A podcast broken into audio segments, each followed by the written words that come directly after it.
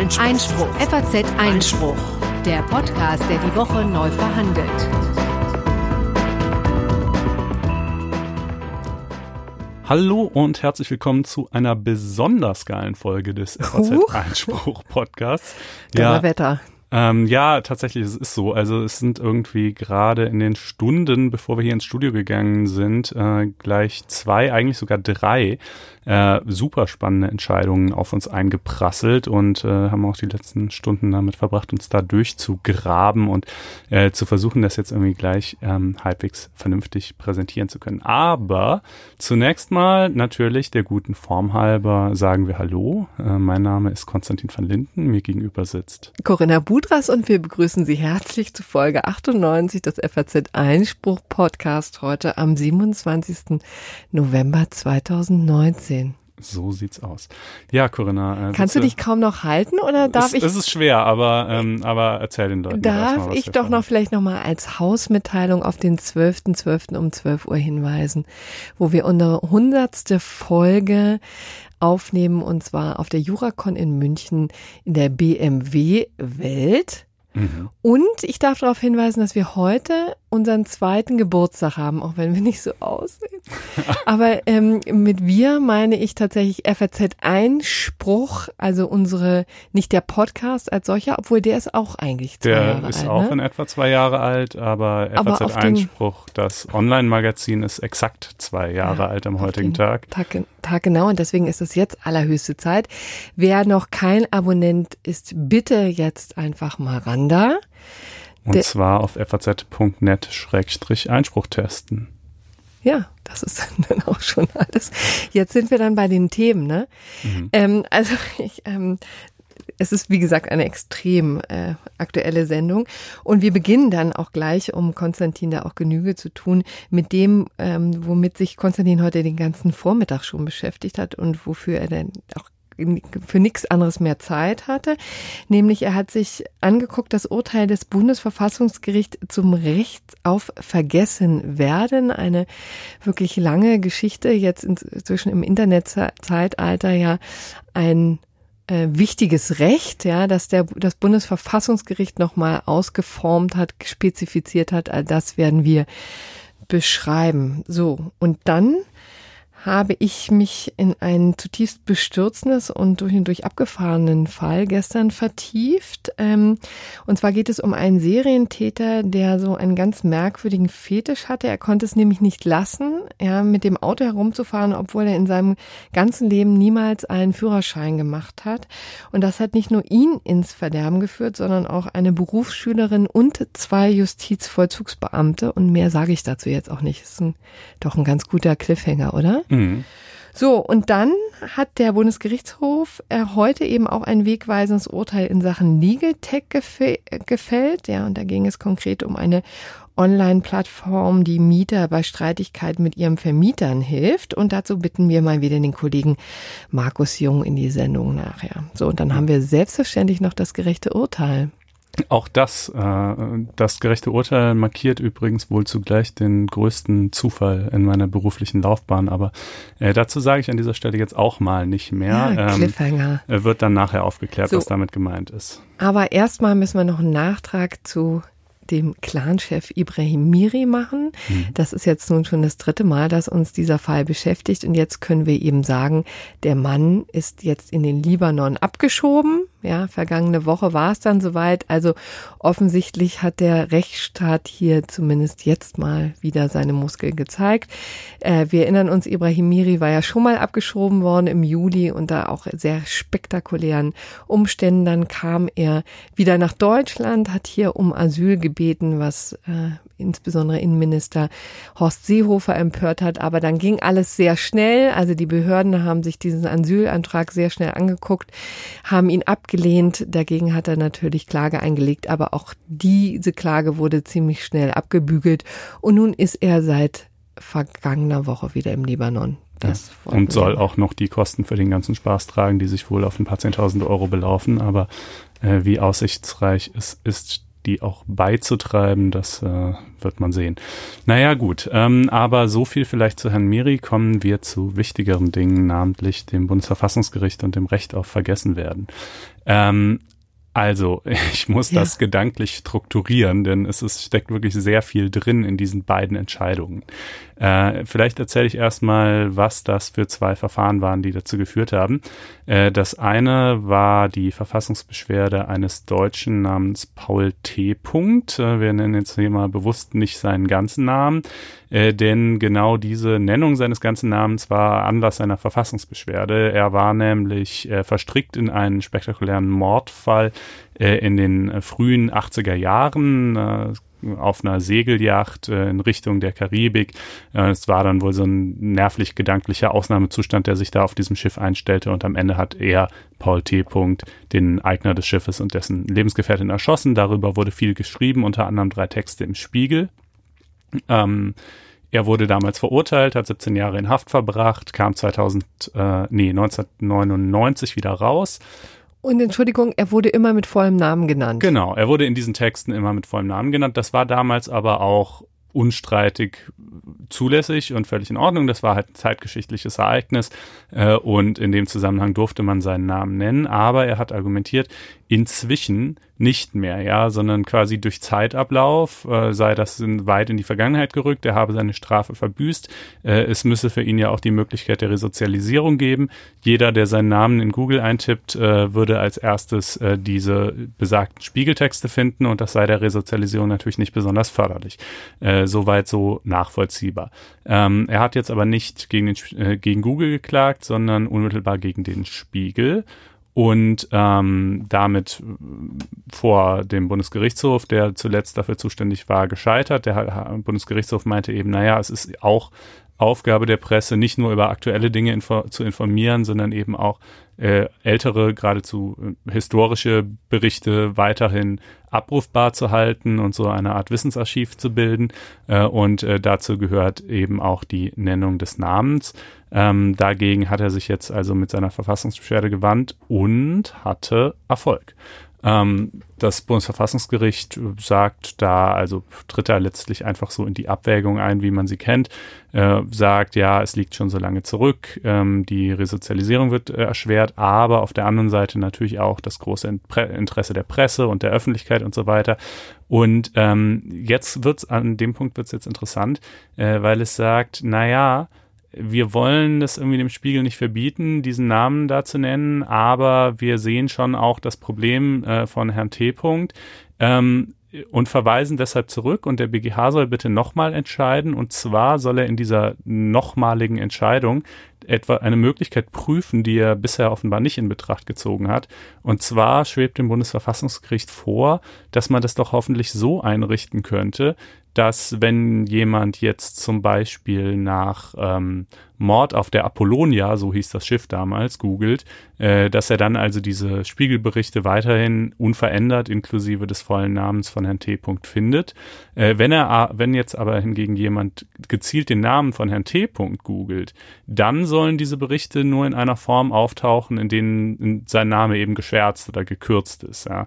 Das hat ja durchaus einen gewissen praktischen Sinn, denn wenn ich mich jetzt, wenn ich jetzt Herr T. bin und mich bei einem Arbeitgeber zum Beispiel bewerbe, ja, dann wird er vielleicht meinen Namen googeln, aber der wird ja nicht anlasslos und ohne diesen Bezug zu kennen Mord auf der Apollonia googeln. Warum sollte er? Ja, also will sagen, der Eingriff ist schon deutlich größer, ähm, äh, wenn das halt bei der Suche nach meinem Namen auftaucht, als wenn es in einem anderen Zusammenhang auftaucht. Aber geht das technisch?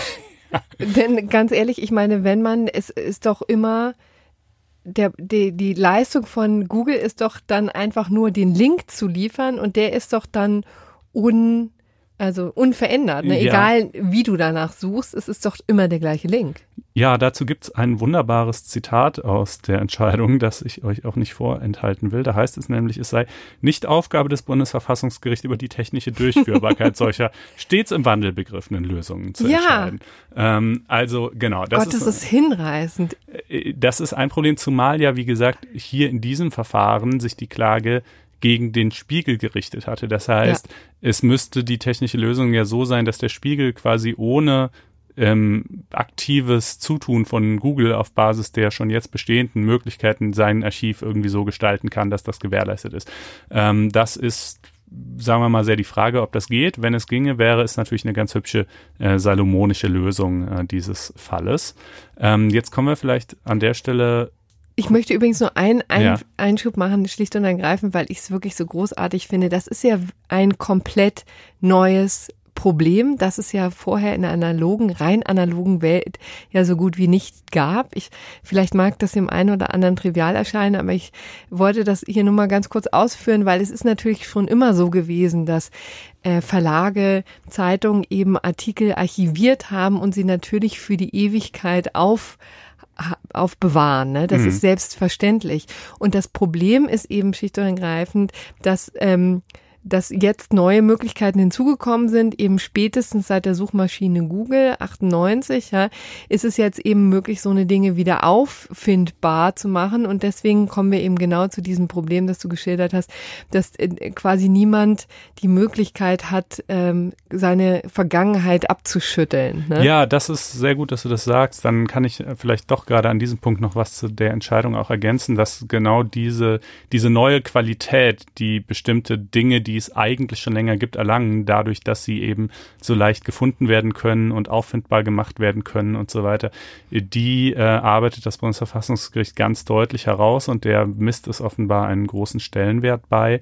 Und ähm, es geht auch in dieser Entscheidung, äh, diese Entscheidung die ja eigentlich den Spiegel betrifft und eben nicht Google oder sonstige Internetdienstleister, Konzerne oder so, ja, äh, macht es trotzdem sehr breite Ausführungen äh, darüber, ähm, wie sehr sozusagen inzwischen die online über uns findbaren Informationen ähm, äh, über unsere Möglichkeiten zur sozialen Teilhabe, zum Erfolg am Arbeitsmarkt und tausend anderen Dingen ähm, äh, mitentscheiden und äh, wie wichtig es deshalb sei, äh, den einzelnen Internetnutzern oder den einzelnen Bürgern letztlich äh, im Wege der horizontalen Wirkung der Grundrechte ähm, deren informationelle Selbstbestimmung zur Geltung zu bringen gegenüber Internetkonzernen. Ja, also das ist so ein bisschen an der Stelle ein obiter Diktum, denn eigentlich befasst sich die Verfassungsbeschwerde ja mit dem Spiegel und nicht mit Google oder sonst irgendwem. Aber da schlägt das Bundesverfassungsgericht wirklich ein paar ganz bemerkenswerte Pflöcke ein, aus denen schon hervorgeht, okay, äh, ganz offensichtlich ähm, wollen die die Grundrechte in und namentlich das Recht auf informationelle Selbstbestimmung in noch höherem Ausmaß als bisher schon ähm, im Verhältnis von Bürgern und Internetkonzernen äh, künftig äh, irgendwie zur Geltung bringen. Ja, das wird noch ähm, wahrscheinlich ziemlich weite Blüten treiben. Ne? Das kann man ja. sich auch in unterschiedlichen Konstellationen auch noch vorstellen. Vielleicht noch ein Hinweis darauf, ist ja nun keineswegs das erste Mal, dass hier ein hohes Gericht darüber entscheidet. Ich erinnere mich, die Diskussion ging auch schon im Jahr 2014, schlug sie hohe Wellen, weil da der EuGH, das Europäische, der Europäische Gerichtshof, da zum ersten Mal auch äh, erste Flöcke eingeschlagen hat, zum ersten Mal tatsächlich Google auch ähm, auferlegt hat, Links zu löschen, also Suchergebnisse zu löschen, beziehungsweise also die, die Algorithmen so zu manipulieren, dass dann eben solche längst ja, zu vergessenen Hinweise nicht mehr auf hochgespült werden, schlicht und ergreifend. Ne? Genau, und das leitet auch wunderbar zu dem zweiten Verfahren über, ähm, denn in aller Regel ist es ja so, das gilt im Übrigen auch für den, diesen Herrn Paul T. Punkt, ja, selbst wenn der jetzt gegen den Spiegel gewinnt, nützt ihm das ja wenig, denn dann sind halt die beiden Spiegelartikel sind dann nicht mehr in den Google-Suchergebnissen, aber dafür steht dann halt an dritter Stelle ein Artikel von irgendeinem anderen Nachrichtenmedium und an vierter Stelle ein Blog und an fünfter Stelle irgendein Buch, wo auch überall sein Name auftaucht. Sprich, diese praktische Unmöglichkeit gegen jedes Medium und jede Seite einzeln vorzugehen, zumindest wenn dein Fall halt mal eine hinreichende Breitenwirkung hatte, dass er auf so vielen verschiedenen Seiten irgendwie steht, inklusive deines Namens. Äh, diese praktische Unmöglichkeit hat der EuGH schon 2014 erkannt, hat das Recht auf Vergessenwerden geschaffen. Äh, darauf haben sich inzwischen, äh, also darauf gründend hat es inzwischen 870.000, meine ich, Anträge an Google gegeben mhm. auf Auslistung einzelner Suchergebnisse. 100, ich meine 30 oder 40 oder so 1000 davon kommen aus Deutschland. Und äh, es werden aber ungefähr gut die Hälfte werden abgelehnt. 55 Prozent lehnt Google ab, 45 Prozent ähm, gibt es statt. Wenn es ablehnt, dann kann man natürlich gegen diese Ablehnung klagen. Ähm, und so hat es eben auch die Beschwerdeführerin in dem zweiten Fall getan. Äh, das war die Geschäftsführerin eines Unternehmens und ähm, die tauchte auf in einer NDR-Doku äh, unter dem Titel Kündigung, äh, die fiesen Tricks der Arbeitgeber. Ähm, und äh, natürlich wurde da also eine Kündigung, die dieses Unternehmen und diese Geschäftsführerin ausgesprochen hatte, eben irgendwie recht kritisch gewürdigt, sage ich mal. Und äh, ein Protokoll, ein, ein Transkript äh, dieser Sendung, ein schriftliches Transkript dieser Sendung, äh, tauchte dann eben, wenn man nach ihrem Namen suchte, recht weit in, oben in den Suchergebnissen auf.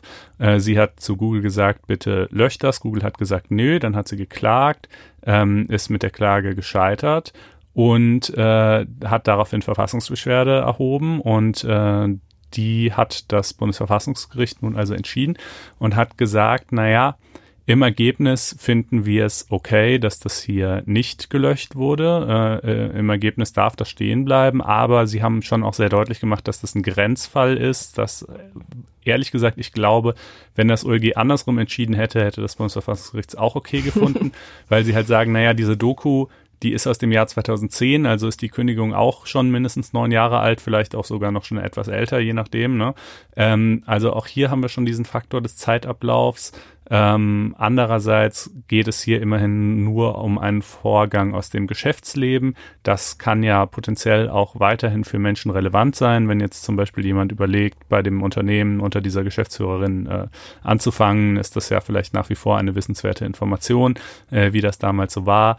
Und so, also es sei, kurzum, es sei ein Grenzfall, ähm, aber äh, man könne das, man fände das hier in Ordnung ähm, äh, zugunsten der Meinungs- und Pressefreiheit, das äh, einstweilen noch äh, nicht auszulisten, sondern stehen zu lassen. Ähm, und insoweit auch anders als der EuGH äh, sagt das Bundesverfassungsgericht, es gäbe auch keine Vermutung, die dafür spricht, dass in solchen Fällen das Persönlichkeitsrecht überwiegen würde, sondern das müsste man einfach von Einzelfall zu Einzelfall schauen. Ähm, da Was die Sache natürlich nicht einfacher macht. Aber hier widerspricht offensichtlich der, das Bundesverfassungsgericht explizit dem EuGH. Ja, sie behaupten, sie täten das nicht, weil sie behaupten, die Fälle, in denen der EuGH eine solche Vermutungswirkung formuliert hätte, seien im Detail anders gelagert gewesen. Das scheint mir aber eher, äh, sagen wir mal, eine Höflichkeitsgeste zu sein, um den, den insoweit den Bruch ähm, nicht ganz so deutlich äh, zu machen. Äh, so, aber jetzt kann man sich natürlich immer noch fragen, naja gut, das sind jetzt zwei Einzelfälle, das eine muss irgendwie möglicherweise anonymisiert werden, das andere darf stehen bleiben, who cares, warum ist das so wichtig, ja? Ähm, naja, es ist, glaube ich, aus zwei Gründen äh, sehr wichtig.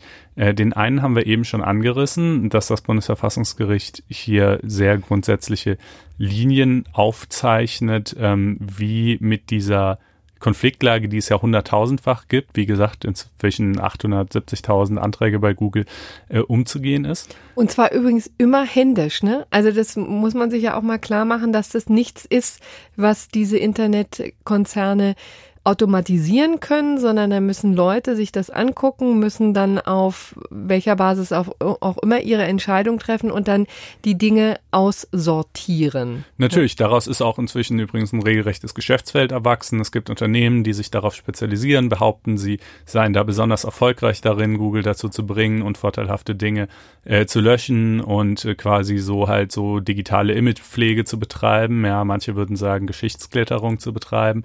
Ähm, also wie auch immer. Das ist natürlich, genau, das ist halt irgendwie ein Riesenfeld.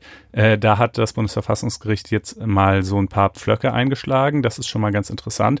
Wie gesagt, seine, seine Festlegungen zum Thema horizontale hm, Wirkung von, äh, von Grundrechten, insbesondere von informationeller Selbstbestimmung, wird mit absoluter Sicherheit in einer Vielzahl von äh, künftigen Entscheidungen eine Rolle spielen. Das betrifft dann alle möglichen, also letztlich eigentlich alles, was so irgendwie im Verhältnis von Internetnutzer zu oder großer Internetkonzernen sich abspielt. Ja, vielleicht nicht alles, aber sehr vieles, sagen wir mal so. Ähm, was und, denn noch zum Beispiel? Naja, zum Beispiel, was auch immer, Datensammlung durch Facebook, was darf wie aggregiert werden oder aber eben auch, ähm, und das hatten wir ja auch in der früheren Entscheidung schon mal andeutungsweise, Ausschluss von, ähm, von äh, solchen Plattformen, ähm, verfügbar Weitergabe von Daten an Dritte, all das ähm, will das Bundesverfassungsgericht, so lese ich jedenfalls die Entscheidung, äh, in einem höheren Maß, als es vielleicht ohnehin schon der Fall war, äh, unmittelbar der Drittwirkung der Grundrechte unterwerfen. Ähm, das ist also schon mal. Die Drittwirkung müssen wir hier vielleicht einmal aufdröseln. Vorhin hast du sie schon mal ähm, erwähnt, mhm. aber vielleicht auch, weil wir immer wieder ganz herzlich auch die Nichtjuristen begrüßen unter unseren Hörern. Ähm, einmal noch eine kleine Schleife. Achso, ja, gut, weil Grundrechte sind natürlich der Idee nach und ihrer ursprünglichen Konzeption nach Abwehrrechte des Bürgers gegenüber dem Staat. Also äh, informationelle Selbstbestimmung heißt dann halt beispielsweise, was weiß ich, der Staat darf nicht einfach nach Belieben irgendwelche Akten über mich anlegen, mich observieren und aufschreiben, wann ich, äh, äh, wann ich wo, ja genau. Also ich meine, unter Umständen, wenn ich natürlich irgendwie ein potenzieller Straftäter bin oder so, dann darf er es schon, aber dann braucht er eben auch eine gesetzliche Ermächtigungsgrundlage und die muss auch verhältnismäßig sein und verhältnismäßig angewendet werden und so weiter. Ja, das ist also alles ähm, sozusagen, äh, das folgt dann einem strengen Schema, in dem das genau zu prüfen ist, ob dieser Eingriff in meine informationelle Selbstbestimmung ausnahmsweise in Ordnung sein kann, ja.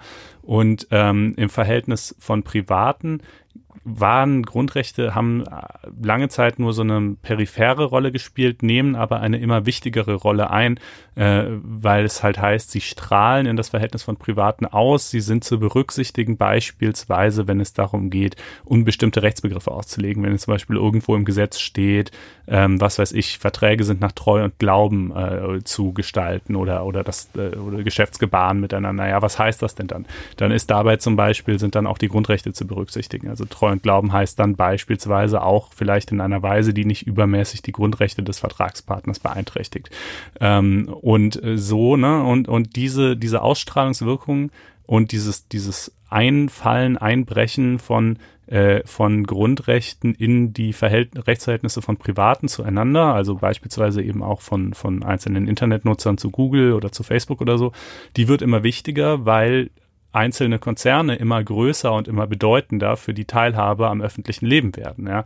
Also die, weißt du, wenn du sozusagen, äh, wenn jetzt irgendjemand in der Konzernzentrale von Google beschließen würde, dass du jetzt der Feind bist, ja. äh, dann wäre das tatsächlich äh, vermutlich äh, nicht sehr viel besser, als wenn der deutsche Staat das beschließen würde. Und deshalb bedarf es da vielleicht auch eines ähnlich unmittelbaren, einer ähnlich unmittelbaren Berücksichtigung von Grundrechten, ja, und das, wie das dann alles natürlich im Einzelnen rechtlich hergeleitet wird und so, das ist äh, natürlich hochkomplex. Das Bundesverfassungsgericht macht da auch gewisse Ausführungen, welche Unterschiede es gibt äh, bei der sozusagen klassischen Berücksichtigung von Grundrechten einerseits und dieser horizontalen Berücksichtigung andererseits, aber jedenfalls, das scheint mir doch recht klar aus der Entscheidung hervorzugehen, ähm, äh, möchte, möchte es äh, die Berücksichtigung der informationellen Selbstbestimmung im Internet stärken.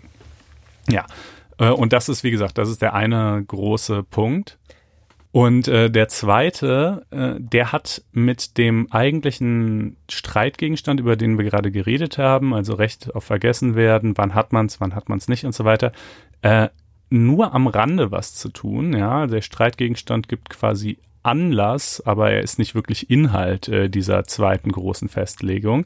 Äh, die zweite große Festlegung betrifft die Frage, wann hat überhaupt das Bundesverfassungsgericht zu entscheiden und wann der Europäische Gerichtshof. Ja, Denn ein wunderbarer alter Streit, der uns auch schon zurückbringt äh, auf, in die Euro-Krise zum Beispiel. Ja, da gab es ja schon immer große Streitigkeiten zwischen den beiden. Und was ja, sagt nun das Bundesverfassungsgericht? Es gab diese so lange eins und so lange zwei äh, Entscheidungen. Das sind so zwei ja. ganz ikonische äh, Bundesverfassungsgerichtsentscheidungen. Ne, ja, und ich bin fast geneigt, das ist jetzt, ich möchte mich da noch nicht endgültig festlegen, weil es auch wirklich schwer ist, diese, diese Entscheidungen in der Kürze der Zeit zu durchdringen, aber ich bin fast geneigt, das hier so lange drei zu nennen.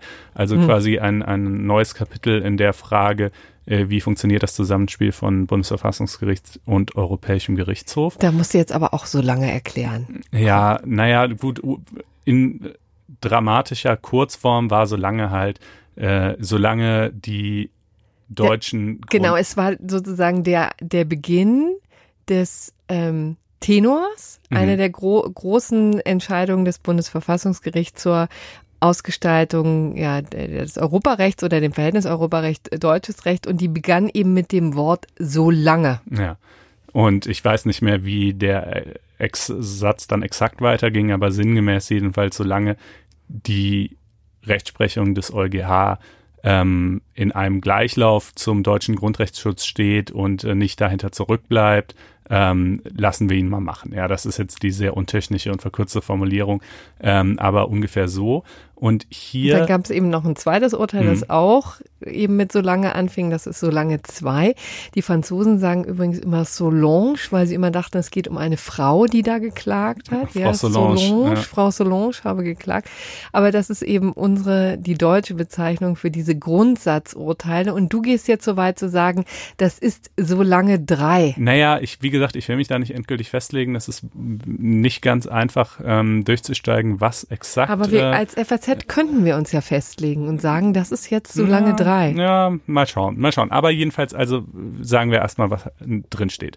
Ähm, das Bundesverfassungsgericht äh, sagt, wenn die das einfache Recht, das, ähm, das auf einen Fall anzuwenden ist, ähm, wenn das europarechtlich zwar schon irgendwie vorgegeben ist, aber zugleich die Mitgliedstaaten auch noch einen gewissen Spielraum äh, bei der ähm, Umsetzung und Anwendung dieses Europarechts haben, dann erfolgt die Prüfung etwaiger Grundrechtsverstöße am Maßstab des deutschen Grundgesetzes und fällt in, sowieso in unsere genuine Zuständigkeit. Um das also mal hier an diesem einen Fall greifbar zu machen, äh, die Klage gegen den Spiegel, die ist erstmal an europäischem Datenschutzrecht zu messen, also an europäischem Recht. Aber bei der Frage, wie man jetzt ähm, den Datenschutz einerseits und die Privilegierung von Medien andererseits zusammenbringt, da hat der deutsche Gesetzgeber einen gewissen Spielraum. Ähm, deshalb ist das eine, ist sozusagen das einfache Recht hier zwar europarechtlich geprägt, aber nicht nicht sozusagen nicht bis ins letzte Detail. Da gibt es gewisse Spielräume, weil das so ist äh, kann das Bundesverfassungsgericht dann sich diesen Fall komplett unter dem Blickpunkt des Grundgesetzes anschauen und schauen, ob ähm, bei der bei den Urteilen, die da eben gefallen sind, bei dem BGH-Urteil äh, Grundrechte aus dem Grundgesetz verletzt wurden. Das ist der klassische Job des Bundesverfassungsgerichts. Alles fein. Ähm, so, jetzt kommt aber die zweite Verfassungsbeschwerde, die gegen Google gerichtet war. Auch da ist wiederum das einfache Recht, das erstmal zur Anwendung kommen muss, die Datenschutzgrundverordnung oder damals war es noch das der Vorläufer der Datenschutzgrundverordnung, aber wir wollen es jetzt nicht zu sehr verkomplizieren, ja. Ähm, hier gibt's aber auch kein Medienprivileg, was zu berücksichtigen wäre. Und nur das Medienprivileg, das zu berücksichtigen war, war quasi das Element, welches noch ins Belieben der Nationalstaaten gestellt war. Sondern hier ist quasi das anzuwendende Recht komplett einfach Europarecht von vorne bis hinten. Das ist voll vereinheitlicht, wie man so sagt, äh, diese Frage. Und deshalb, wenn jetzt hier also ein Gericht aber irgendwie dieses Europarecht falsch anwendet, ja, und damit möglicherweise gegen Grundrechte verstößt, dann ist das nicht am Maßstab des deutschen Grundgesetzes zu messen, sondern am Maßstab der Europäischen Grundrechtecharta, mhm. die hört, hört. weitgehend natürlich irgendwie, sagen wir mal, ähnliche Gewährleistungen enthält wie das äh, deutsche Grundgesetz, aber sicherlich nicht in jedem Detail und zu deren Auslegung eigentlich der Europäische Gerichtshof berufen ist und nicht das Bundesverfassungsgericht. So dachte man zumindest. ja. Ähm, und jetzt geht das Bundesverfassungsgericht halt hin und sagt, doch, doch, das äh, dürfen wir hier auch entscheiden. Also wir dürfen prüfen, ob möglicherweise äh, Grundrechte aus der Europäischen Grundrechtecharta verletzt worden sind in diesem Fall. Und zwar formuliert es so schön, die Öffnung des Grundgesetzes für das Unionsrecht meint nicht einen Rückzug der deutschen Staatsgewalt aus der Verantwortung für die der Union übertragenen Materien, vielmehr sieht sie eine Mitwirkung der deutschen Staatsorgane und damit auch des Bundesverfassungsgerichts an deren Entfaltung vor. Ähm, und es nehme seine Integrationsverantwortung wahr, indem es künftig auch über solche Fälle entscheidet, die vollständig vom Europarecht bestimmt sind. Dann eben nicht am Maßstab des deutschen Grundgesetzes, sondern am Maßstab der Europäischen Grundrechtecharta. Äh, und ähm, es hat auch ein ganz treffendes Argument dafür, und zwar sagt es, wenn sich ein deutscher Bürger in seinen Grundrechten aus dem Grundgesetz verletzt sieht, dann kann er uns ja jederzeit anrufen, ja. Ähm, äh, es gibt also, aber genau kann also, nicht anrufen würde nicht reichen. Ja, ja, man sagt das ja. Also anrufen meint Verfassungsbeschwerde erheben. Also diese Möglichkeit steht jedem offen. Es hat aber nicht jeder die Möglichkeit oder es hat eigentlich überhaupt keiner kein einfacher Bürger die Möglichkeit einfach mal den EuGH anzurufen. Das ja. geht nicht. Ja, da das ist auch eine wichtige Unterscheidung übrigens. Da muss man vielmehr hoffen, dass äh, das einfache Instanzgericht, bei dem der eigene Fall halt liegt, äh, seinerseits vielleicht auf die Idee kommt, den EuGH anzurufen. Aber wenn man sich natürlich gerade durch die Entscheidung dieses Instanzgerichts in seinen durch die Grundrechtecharta verbürgten Rechten verletzt sieht, dann wird es natürlich gerade nicht zu einer Anrufung des EuGH kommen. Sprich, es gäbe da quasi eine Rechtsschutzlücke, wenn da nicht das Bundesverfassungsgericht in die Bresche sprenge und ähm, somit auch solche Fälle an sich zöge. Es wird dann noch ein bisschen begründet, ähm, warum das angeblich kein Bruch mit der bisherigen Handhabung sei. Und es gibt auch, das hier ist jetzt natürlich schon alles die vereinfachte Fassung, es gibt dann auch noch mal ein paar Unterausnahmen, übrigens, ähm, wann es auch doch eventuell wieder anders sich verhalten soll. Ähm, aber ich glaube, das würde an der Stelle wirklich zu ja, weit führen. Da kann man dann ja das Urteil lesen. Ja, das, äh, oder wenigstens mal die Pressemitteilung, dieses Jahr auch schon jeweils zehn Seiten lang, aber wirklich auch in einem sehr lesenswerten Stil abgefasst, fand ich zumindest, sind echt ein paar äh, schöne, also auch einfach sprachlich schöne Sätze drin. Ähm, es ist nicht ganz einfach zu durchdringen, aber äh, ich, es lohnt sich, es lohnt sich auf jeden Fall auch für alle Jurastudenten unter euch, denn sowas kann bestimmt auch gerne mal geprüft werden. Ähm, ja, ich hoffe, das hat äh, fürs Erste zur Klärung beigetragen und äh, wir werden sicherlich auch in den kommenden Tagen auf Einspruch äh, noch mal ein paar oder mindestens mal einen Gastbeitrag beheimaten, äh, der das Ganze in seinen äh, Implikationen für das Machtgefüge zwischen Bundesverfassungsgericht und EuGH äh, feiner auseinanderdröselt. Ja. Und der deine Meinung stützt, dass es hier um so lange drei ging. Ja, meine vorläufige Meinung. Ähm, gut. Ja, jetzt kommen wir von den höchsten Höhen des Bundesverfassungsgerichts in die Niederung des Limburger Straßenverkehrs. Ja. Ähm, und ich schildere mal einen Fall, der wirklich sehr zu Herzen geht, der einfach auch Hanebüchen ist in weiten Teilen, wenn man sich ähm, durch ja, schriftliche Urteile dazu äh, quält.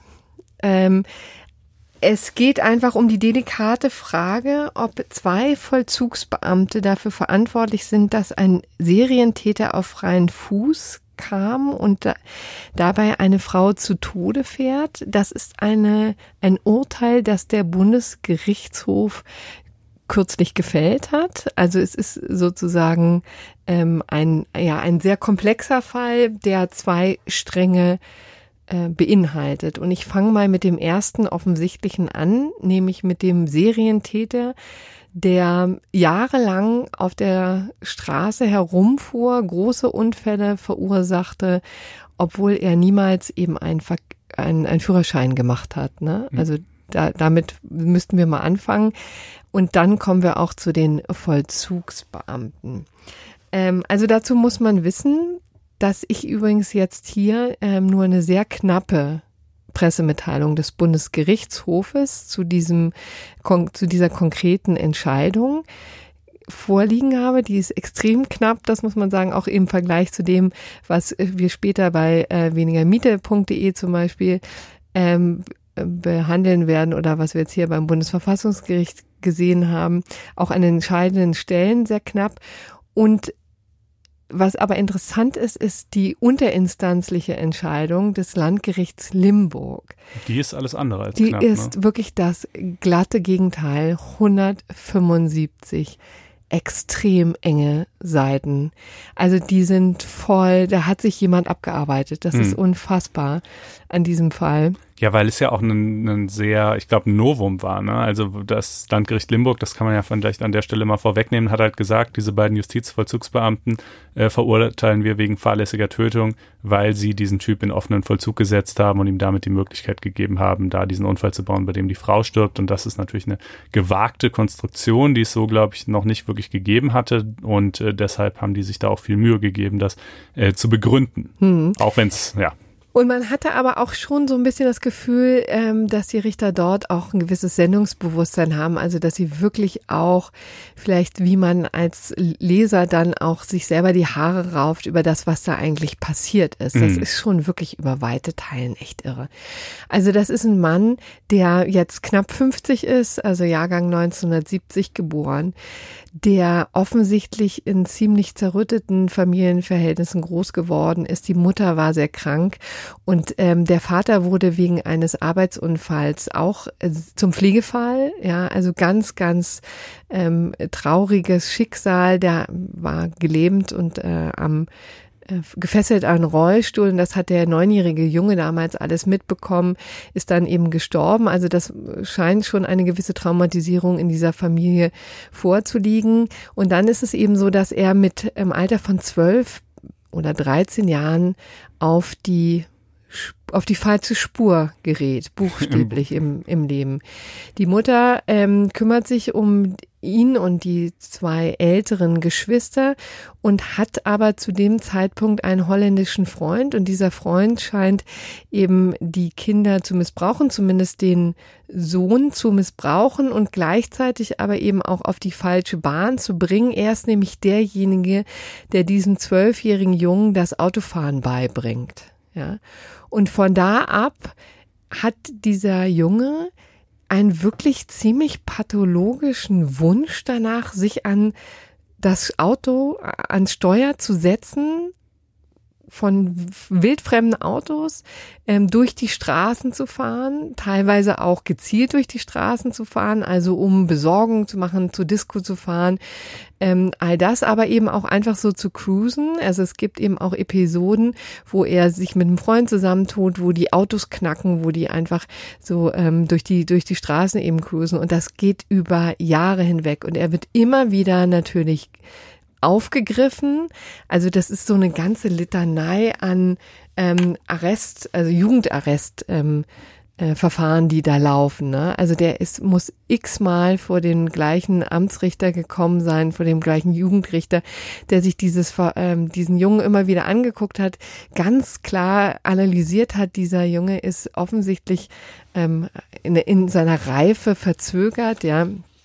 Und ähm, am Anfang, das sieht man eben in diesem Urteil, wird noch, weil e ewig zitiert wird, rauf und runter aus früheren Urteilen, wie sehr versucht wird, einerseits dem Jungen ähm, da die Schranken, die Schranken zu weisen, aber insbesondere am Anfang das eben noch nicht besonders gelingt. Also es gibt Verwarnungen und dann kommt er mal in Jugendarrest und so weiter und so fort. Aber er macht immer und immer weiter. Ja, ne? Er wird, glaube ich, insgesamt 27 Mal verurteilt. Da ist alles dabei. Trunkenheitsfahrt, unerlaubtes Entfernen vom Unfallort, äh, gefährlicher Eingriff in den Straßenverkehr. Natürlich jedes Mal äh, zusammen mit äh, Fahren ohne Führerschein, denn den hatte er ja sowieso nie.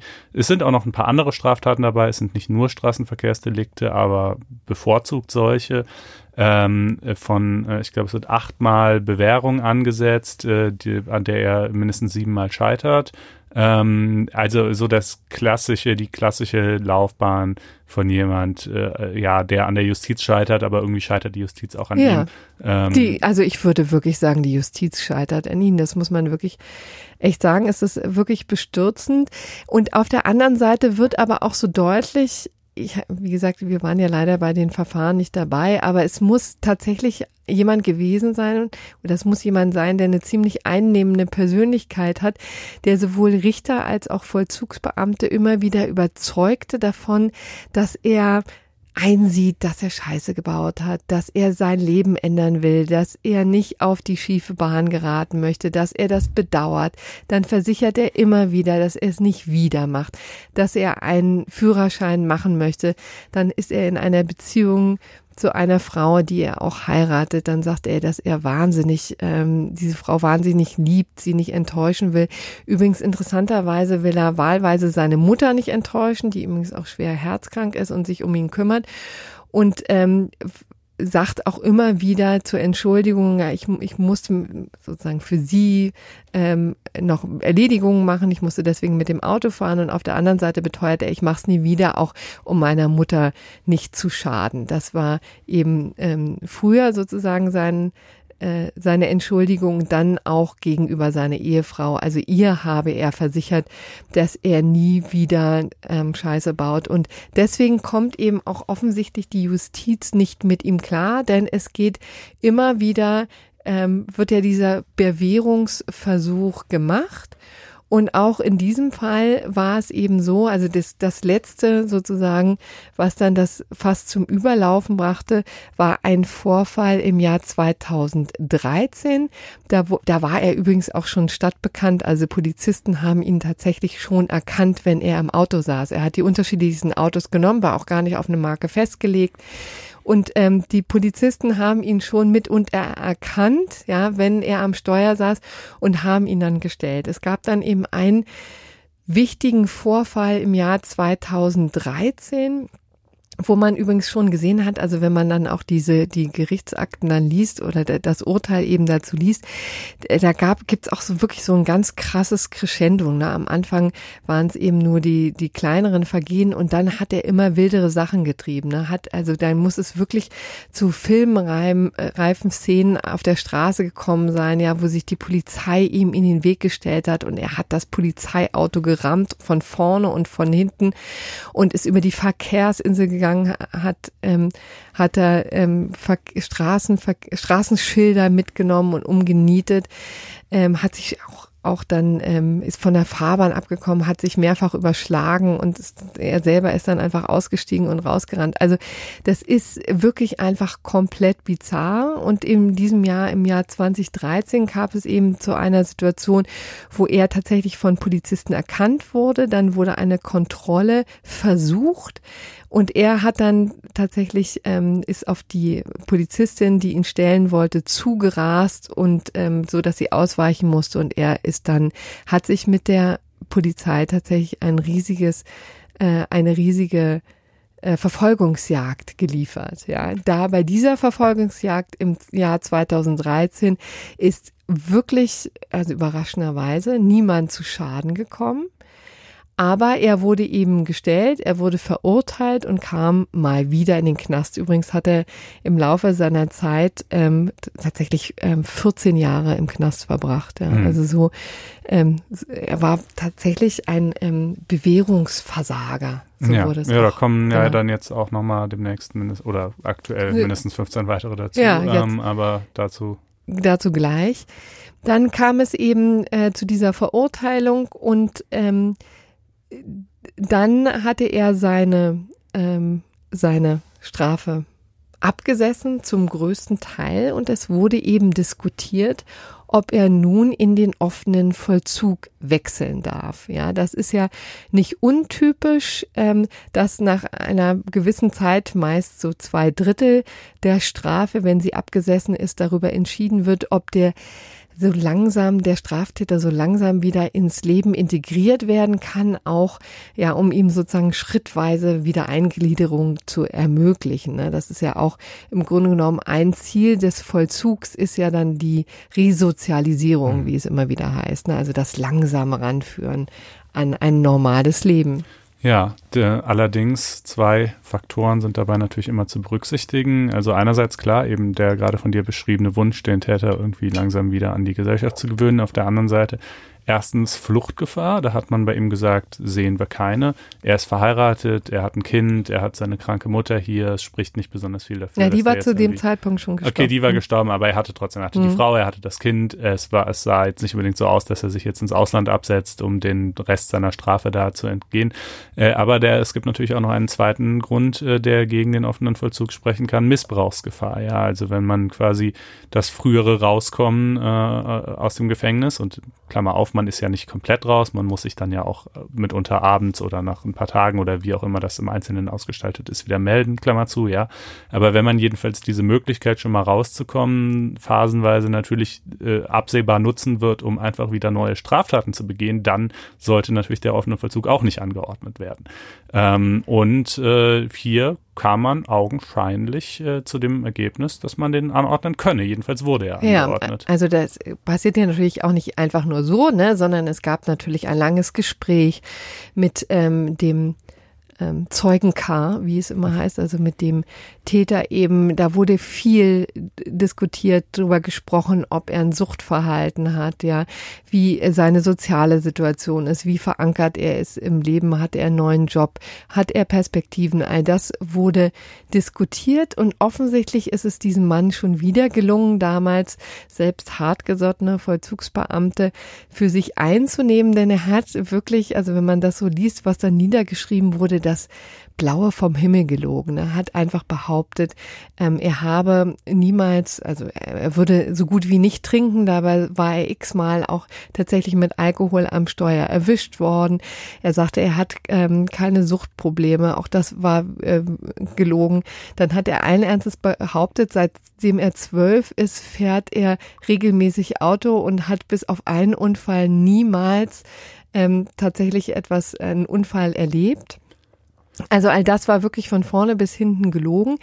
Der Polizeibeamte, der das auch alles niedergeschrieben hat, hat auch tatsächlich in Erwägung gezogen, naja, der Mann hat natürlich eine lange Historie, 14 Jahre im Knast, laufen nicht spurlos an ihm vorbei. Natürlich weiß er, was er zu sagen hat und trotzdem hat der Polizist das wohl wissen, ihm geglaubt und ein positives ähm, ja, Zeugnis quasi ausgestellt.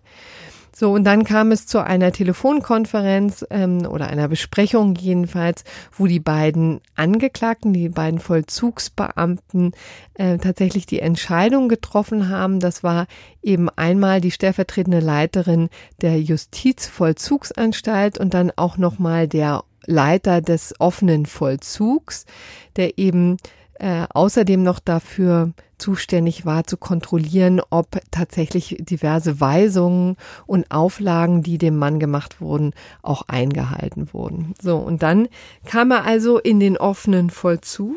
Wohlgemerkt, die entscheiden so ein bisschen nach Aktenlagen. Ne? Also die ja. haben sich quasi das Protokoll dieses Gesprächs angeschaut und auch was es halt sonst noch so an Akten über den Mann gab, äh, haben aber die offenkundigen Unrichtigkeiten in diesem Protokoll oder auch die, die Nachfragen, die hätten gestellt werden müssen, aber nicht gestellt worden sind, äh, durch den Polizisten, äh, ja, weiß man nicht so genau, irgendwie stehen lassen. Äh, jedenfalls letztlich, also jedenfalls hat das diesen beiden nicht etwa Anlass gegeben, nachzufragen oder den offenen Vollzug abzulehnen, sondern sie haben ihn bewilligt.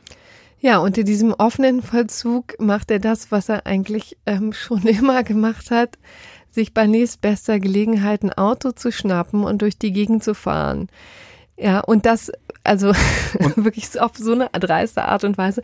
Der hatte zum Beispiel, als er dann ähm, er hatte einen Autoschlüssel an seinem Schlüsselbund, ja. Also den, äh, das hat er nicht für nötig gefunden, den mal zu verstecken, hat aber auch nichts gemacht, weil es hat ja eh niemand entdeckt. Also immer wenn er dann abends wieder zurückgekommen ist, ähm, wurde er zwar über, nach seinem Tag gefragt, aber es wurde niemals gefragt, ähm, wie war es denn eigentlich? Bist du mit dem Bus gefahren? Wie bist du hingekommen ähm, zu der Arbeit, wo er dann äh, tätig war oder zu seiner Frau, die auch ziemlich weit weg wohnte. Das wurde nie nachgefasst, es wurde nie nach Tickets gefragt, es wurde nie nach Taxifahrten gefragt und es wurde vor allen Dingen nicht der Autoschlüssel am, am Schlüsselbund entdeckt. Bei einem dutzendfachen Bewährungsversager, der wieder und wieder gelogen hat, der dieses, genau dieses Spiel einfach schon zig Male durchgespielt hat, entscheidet man also erst, ja, klar, ist ein Fall für einen offenen Vollzug und dann kontrolliert man das auch nicht weiter und er fährt natürlich mehr oder weniger täglich Auto. Ne? Nicht nur das eine Mal, wo es dann am Ende knallt, sondern sein Kennzeichen wird ja, äh, er fährt mit einem Auto, dessen Kennzeichen zur Fahndung ausgeschrieben ist. Dieses Kennzeichen wird von einem Erfassungsgerät an der Autobahn gescannt und zwar eben immer wieder. Und die Polizei ist dann aber erstmal nicht in der Lage, äh, das Auto anschließend zu lokalisieren. Und nachdem das aber etliche Tage in Folge geschieht, denken sie sich, naja gut, äh, da müssen wir jetzt mal was machen, da stellen wir quasi schon eine Streife bereit. Und wenn dann das nächste Mal da wieder dieses Auto mit diesem Kennzeichen vorbeifährt, dann wollen wir aber doch mal sehen, äh, wer da drin sitzt. Und äh, so kommt es. Ja, und dann haben wir wieder das gleiche Schema. Jetzt sind wir übrigens im Jahr 2015. Also es ist schon eine geraume Zeit vergangen, aber es passiert im Grunde genommen genau das Gleiche, was bei seiner letzten ja, Autofahrt, dramatischen Autofahrt passiert ist, äh, bevor er eingebuchtet wurde. Er liefert sich nämlich wieder eine wahnsinnige Verfolgungsjagd mit der Polizei, wechselt Spuren, gerät auf die Gegenfahrbahn wird zum Geisterfahrer. Es ist wirklich bei extrem hoher Geschwindigkeit. Also es ist ein unfassbar rücksichtsloses und gefährliches Vorgehen. Und diesmal ist es auch so, dass einige ausweichen können, aber eine junge Frau, 21 Jahre alt, eben nicht. Und dann kommt es zu einem ja, Verkehrsunfall und die Frau verstirbt kurze Zeit später, der also so dramatisch ist, dass sie die Sache nicht überlebt.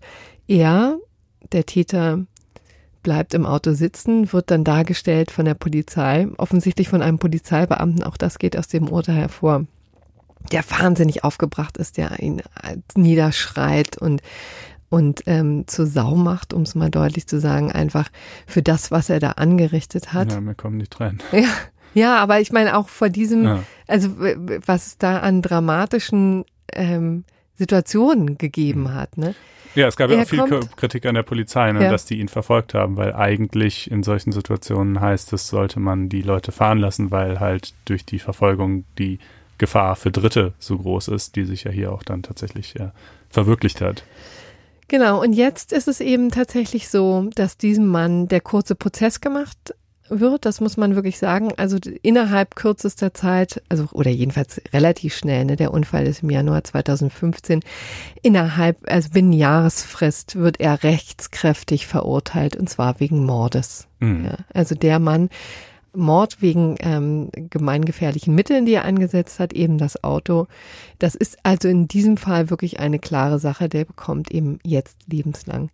So, und das, was jetzt eben das, der Bundesgerichtshof zu entscheiden hatte, war die nachgelagerte Frage, nämlich was müssen denn jetzt eigentlich, wie müssen sich die Vollzugsbeamten verantworten, die entschieden haben, dass er in den offenen Vollzug darf. Ja, und, und eben nicht dafür gesorgt haben, dass tatsächlich die Auflagen eingehalten werden. Ja, und Antwort des BGH gar nicht. Ne?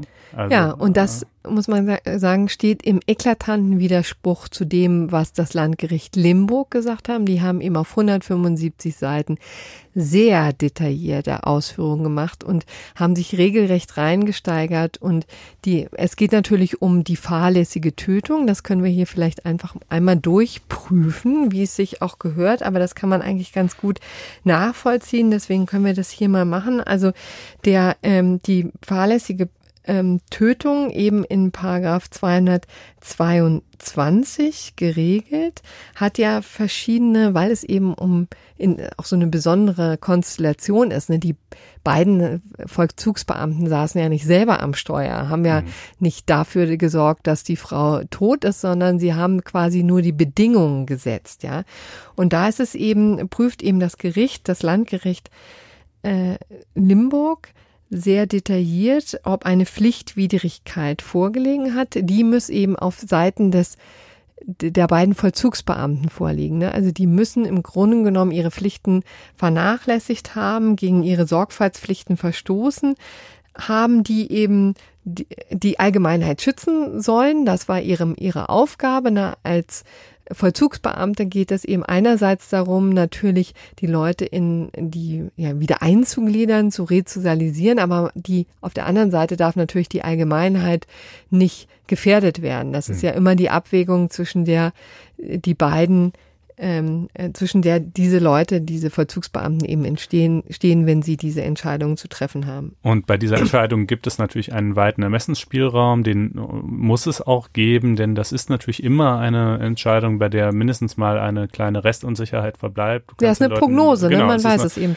So, nicht. aber hier hat das LG Limburg halt gesagt, also diese Entscheidung, äh, äh, die war einfach so eklatant und so schreiend falsch und so wirklich einfach unter keinem erdenklichen Gesichtspunkt irgendwie zu rechtfertigen, äh, dass wir halt sagen, äh, da ist auch ein großzügig zu bemessender Ermessensspielraum überschritten. Äh, dieser Mann hat die erste, die zweite, die dritte und die hundertste Chance verstreichen lassen. Äh, es sprach eigentlich nichts dafür und alles dagegen, äh, dass er äh, diese Möglichkeiten des mhm. offenen Vollzugs jetzt irgendwie nutzen würde, um halt da auf den rechten Pfad zurückzukehren. Das fand ich übrigens auch eine ganz interessante Stelle an dem, in dem Urteil. Ne? Da wird ja immer davon gesprochen, dass der Täter eben ein Bewährungsversager war. Ne? Mhm. Also er war einfach nicht in der Lage, eine Bewährung vernünftig zu Ende zu bringen. Die ist immer dann abgebrochen worden und wurde dann eben verkürzt. So, und das fanden die, ich fand das schon ziemlich krassen Ausdruck und selbst den fand aber das Landgericht noch zu bagatellisierend. Ja, ist eine bagatellisierende und das Ausmaß völlig verkennende Bezeichnung, die Bezeichnung Bewährungsversager. Tatsächlich war er offenkundig ein unbelehrbarer Rechtsbrecher. Ja. Also insofern war er in vielfacher Hinsicht bewährungsunfähig. Ja. ja, der weder durch Strafe noch durch Auflagen oder Weisungen in der Vergangenheit erreicht werden konnte, noch zu erreichen ist. Ja. ja, und so, also man muss ja sagen, diese Einschätzung hat sich ja durchaus bestätigt. Äh, und dann ist aber eben natürlich noch die, also so genau, um das vielleicht nochmal zu Ende zu bringen, also es muss eben eine Pflichtwidrigkeit vorliegen, ja, die haben sie hier eben bejaht.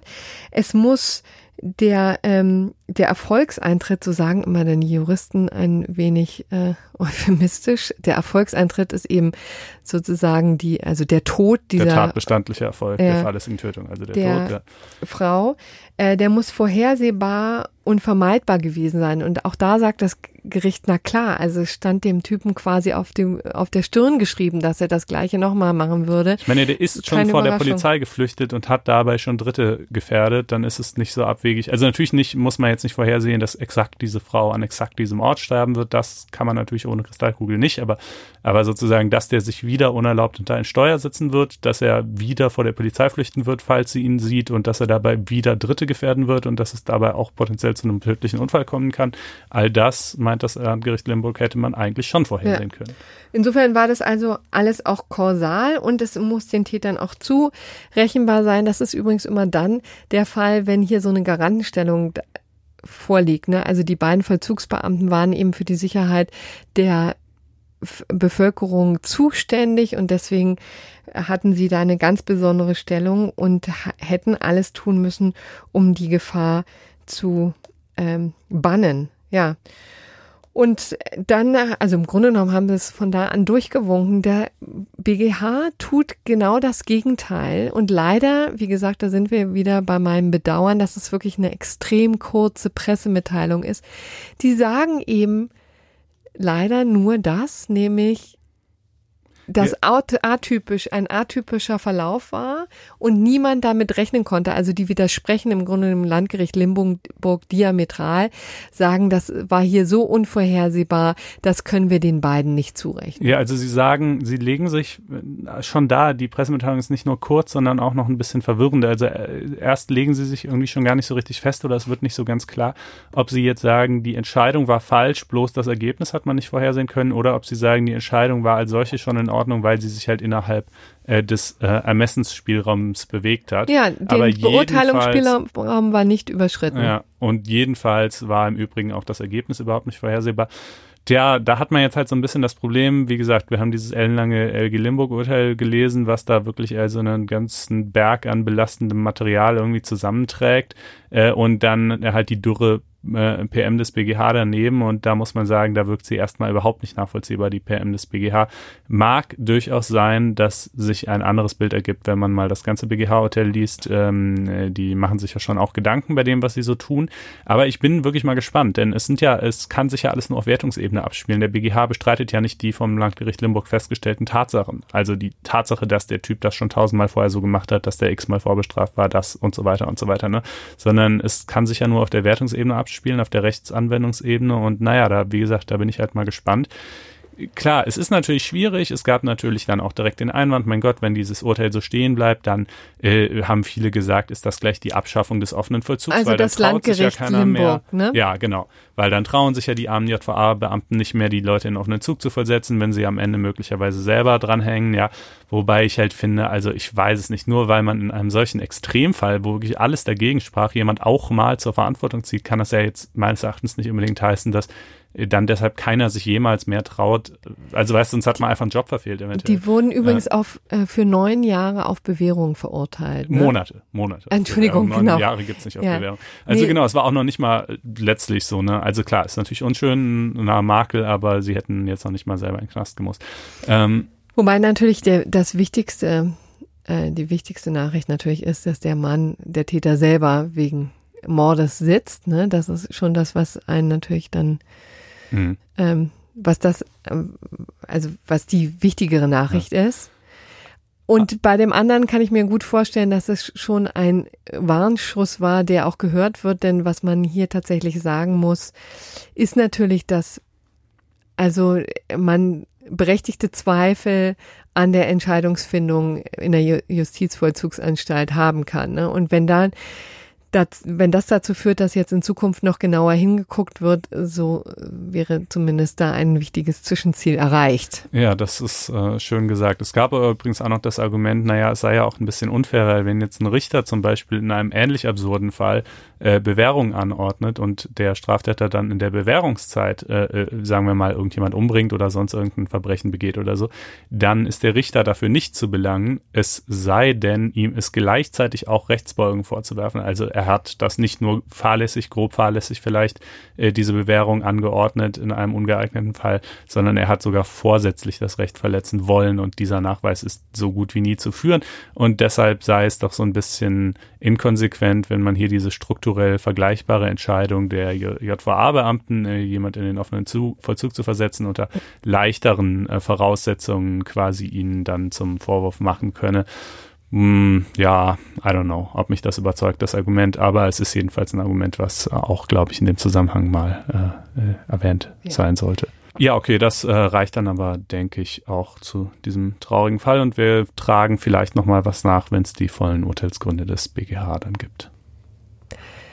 Ja, und jetzt dürfen wir endlich mal wieder Markus Jung bei uns begrüßen, den Kollegen aus dem Wirtschaftsressort der Tageszeitung. Hallo Markus. Hallo Corinna, grüß dich. Hallo Konstantin. Ja, long time no talk. Schön, dass du wieder hier bist. Ja, und äh, Markus haben wir uns extra bei, beiseite gezogen, weil nämlich heute ja auch ein besonderer Tag in Sachen Legal Tech ist, also jener neuen Dienstleistung, die sich jetzt durch das Internet gräbt und den Verbraucherschutz verbessern möchte. Und da ist Markus natürlich natürlich ein ausgewiesener Experte. Vielleicht mal kurz vorab deine Einschätzung. Knallerurteil, große Überraschung oder wie würdest du es sehen? Ähm, wichtigstes Urteil für Legal Tech, definitiv. Also der Milestone Case, wenn man so sagen würde, wie ein Jurist das sagen würde. Ja, sehr schön. Also dann erklären wir vielleicht erstmal, worum es eigentlich geht. Es geht nämlich um eine Internetseite, wenigermiete.de. Vielleicht hat die ja schon der eine oder andere von Ihnen, liebe Hörer, sich mal angeguckt. Da werden nämlich den Mietern besondere Möglichkeiten äh, ja gegeben, sich gegen die Mieter, gegen die Vermieter zur Wehr zu setzen. Ähm, das soll im Wesentlichen ist das so eine Miet äh, Preisbremsenkalkulation. Ne? Also man kann, da gibt es so eine Suchmaske, wo man zum Beispiel mal eingeben kann den äh, Betrag seiner Miete und dann wird ausgespuckt, ob man zu viel zahlt oder zu wenig. Ähm, zu wenig wahrscheinlich im Zweifel eher nicht, ne? sondern äh, inwieweit das mit der äh, Mietpreisbremse konform läuft. Und dann gibt es, aber dabei bleibt es natürlich längst nicht stehen, sondern das ist ein Unternehmen, das dahinter steht, das dann auch die Rechtsdurchsetzung für den Verbraucher übernehmen möchte. Konkret geht es um das Unternehmen LexFox. Ja.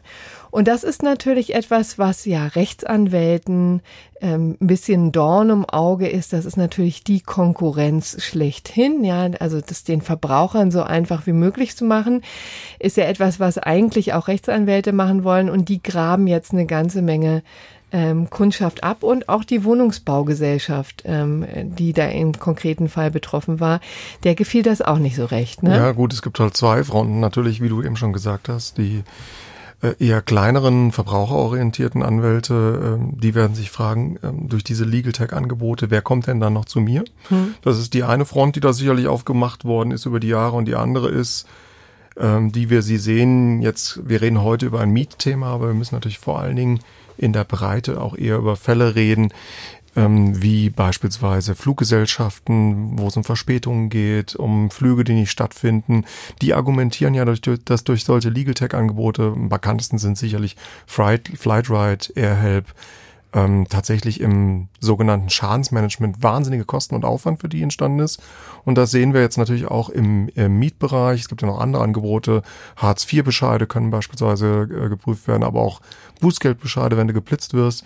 Also ganz unterschiedliche Dienstleistungen, die wir da sehen und heute tatsächlich bei weniger Miete.de im Vordergrund Mietpreisbremse, Schönheitsreparaturen hohe Miete etc. Also die klassischen Streitigkeiten, die es eigentlich im Mietverhältnis gibt. Und erklär doch nochmal ganz kurz, wie werden denn die Streitigkeiten denn dann durchgesetzt? In welcher Konstellation treten dann diese Unternehmen auf? Also wie du eben schon geschildert hast, ähm, ich komme als Verbraucher, als Mieter mit dem Gedanken, ich zahle mutmaßlich zu viel Miete auf das Angebot, auf die Angebotsseite von ähm, wenigermiete.de, ehemals meetride.de hießen die, haben sich dann umformiert und ähm, da gibt's eine Suchmaske, beziehungsweise eine Maske, in der man seine Daten eingeben kann. Dann wird mit Algorithmen durchforstet auf Grundlage sogenannter Mietspiegel. Das sind ja äh, Daten, die die Kommunen äh, rausgeben für, zu sogenannten Vergleichsmiete, in dem du relativ schnell ersehen kannst, in dem Viertel, in dem ich lebe, zahle ich jetzt deutlich über der Vergleichsmiete, also das, was meine anderen Mieter um mich herum für vergleichbare Wohnungen zahlen, oder liege ich deutlich drunter. Wenn ich deutlich drunter liege, dann habe ich einen guten Schnitt gemacht, dann gibt es wahrscheinlich auch überhaupt keinen Bedarf, solche Legal Text oder auch einen auf Mietrecht spezialisierten Anwalt aufzusuchen. Kommt man aber zu dem Schluss und in den Fällen, in denen weniger Miete.de natürlich aktiv wird, ist das so, dass die Leute argumentieren, wir zahlen für das, was wir faktisch nutzen, also unsere Wohnung, zu viel Geld nach dem Mietspiegel und dann kommt es zu dieser äh, Auseinandersetzung. Ähm, deine Frage, was passiert dann, äh, wenn ich das rausfinde? Ja, ich erteile gewissermaßen weniger Miete.de das Mandat. Ich gebe meine Daten weiter und trete Ansprüche, die ich aus meinem Mietverhältnis habe, gegen meinen Vermieter an äh, wenigermiete.de ab. Und die gehen erstmal natürlich außergerichtlich ins Benehmen mit meinem Vermieter und schauen, wie gesprächsbereit er ist, hm. natürlich. Ja. Also das ist ja das gute alte Inkasso-Denken, das Vollkommen einem klar, ja, ähm, tatsächlich als Verbraucher eigentlich immer einen Schauer über den Rücken schicken lässt, weil man eigentlich diese Inkasso-Unternehmen hast. Weil du immer Pest. sowas wie Moskau Inkasso natürlich Ja, na, und, und dann ne? diese ganzen Abmahnvereine. Ja, und, und so. weil ja auch doch die generelle Konstruktion des Inkassos, zumindest so wie man es irgendwie im Kopf hat, eher die ist, dass ein großes Unternehmen die kleinen Kunden ähm, genau. per Inkasso eben zur Kasse bittet. Äh, und hier sind ja die ähm, Vorzeichen so ein bisschen umgekehrt. Hier sind es ja die einzelnen Mieter, die ein Inkasso-Unternehmen, denn ein solches ist äh, wenigermiete.de, beauftragen, ihre Ansprüche, die sie zu haben meinen, gegen den Vermieter geltend zu machen oder sinngemäß, du sagtest es gerade schon, äh, gegen die Fluggesellschaft die Ansprüche geltend zu machen, wenn wir jetzt über Flightride reden. Ähm, das kann man natürlich trotzdem auch so machen. Es steht ja nirgendwo im Gesetz, dass Inkassos irgendwie nur für ein Unternehmen eingesetzt werden dürften. Aber es ist schon eine ganz interessante ähm, ja, Zweckentfremdung, Fragezeichen dieser Rechtsform. Ja, also sicherlich hat Legal Tech insgesamt dazu beigetragen, das ist ja auch die ganz starke Argumentation der Anbieter, der Gründer. Wir schaffen äh, Verbraucherrechtsdurchsetzung, wo sich der Staat oder auch Anwälte eventuell in der Breite zurückziehen, weil wir müssen uns mal eigentlich vergegenwärtigen. Wir reden da über Streitigkeiten, die im Regelfall in einem dreistelligen, vielleicht auch mal im vierstelligen Bereich liegen. Ähm, für eine Erstberatung bei einem Anwalt wird häufig auch schon ein dreistelliger Betrag fällig. Das hat sowas mit einer Kosten-Nutzen-Rechnung zu tun. Deswegen ist natürlich die Argumentation der Anwälte einem gewissen Punkt, wir verlieren das Geschäft auch hinfällig, weil Legal Techs ja in die Bereiche reingehen, in denen eventuell die Arbeit für den Anwalt selbst nicht mehr profitabel ist weil das zu kleinere Forderungen sind und natürlich auch andersrum die Verbraucher sagen können, wir sind jetzt nicht bereit, 200, 300 Euro für ein Erstberatungsgespräch zu führen, für einen Betrag, der vielleicht nur 100 Euro drüber liegt. Und da, in diese Lücke stoßen diese Inkasso-Dienstleister und die Legal Techs natürlich rein. Ne? Weil sie nämlich keine Gebühren für eine Erstberatung verlangen und weil sie auch überhaupt, äh, was die Kostenstruktur angeht, äh, ganz anders funktionieren das als stimmt, Rechtsanwälte. Ja. Magst du das an der Stelle mal eben erklären? Ja, äh, gängigerweise eigentlich, ähm, ja, es gibt im üblichen mehrere Konstruktionen und die ähm, gängigsten sind tatsächlich Inkassodienstleister, der sich, wenn dann die Leistung durchgesetzt wird, der Anspruch, ein Erfolgshonorar, da kommen wir gleich noch zu einem Folgeproblem, zusichern lässt. Also die Forderung, die er durchsetzt, ähm, die hat dann einen bestimmten Wert X und von diesem Wert nehme ich mir halt vorher, indem ich das schon mit dem Verbraucher, mit dem Kunden vereinbare, sagen wir mal 30 Prozent weg. Mhm. 30 Prozent ist beispielsweise ähm, eine Summe oder eine Hürde, die wir sehen ähm, bei den ganzen Dieselklagen, wo die großen bekannten Anbieter, die auch Inkassodienstleister sind, auch sagen, wir fechten für euch diesen Fall durch gegen VW oder auch die anderen Hersteller. Und am Schluss, wenn es darum geht, so und so viel Geld kriegst du für dein Auto zurück, nehmen wir uns die 30 Prozent von dieser Summe. Aber also, eben nur dann, ne? Und ja. im Vor Vorhinein, also wenn die, wenn das anders läuft, ne, wenn die nicht erfolgreich sind, dann gibt's eben auch nichts für die Inkasso. Ist nichts, genau. Und deswegen dann die, die zweite Variante Prozessfinanzierung, denn die vorfinanzieren natürlich deinen Prozess, weil du hast dann ja, wenn du die ähm, Forderung abgetreten hast als Kunde, gar kein Probleme mehr. Du bist dann nicht derjenige, der für Gerichtsgebühren, für Anwaltsgebühren einstehen muss. Die operieren im Regelfall natürlich auch mit Vertragsanwälten, mit äh, Partneranwaltschaften, äh, Partnerkanzleien.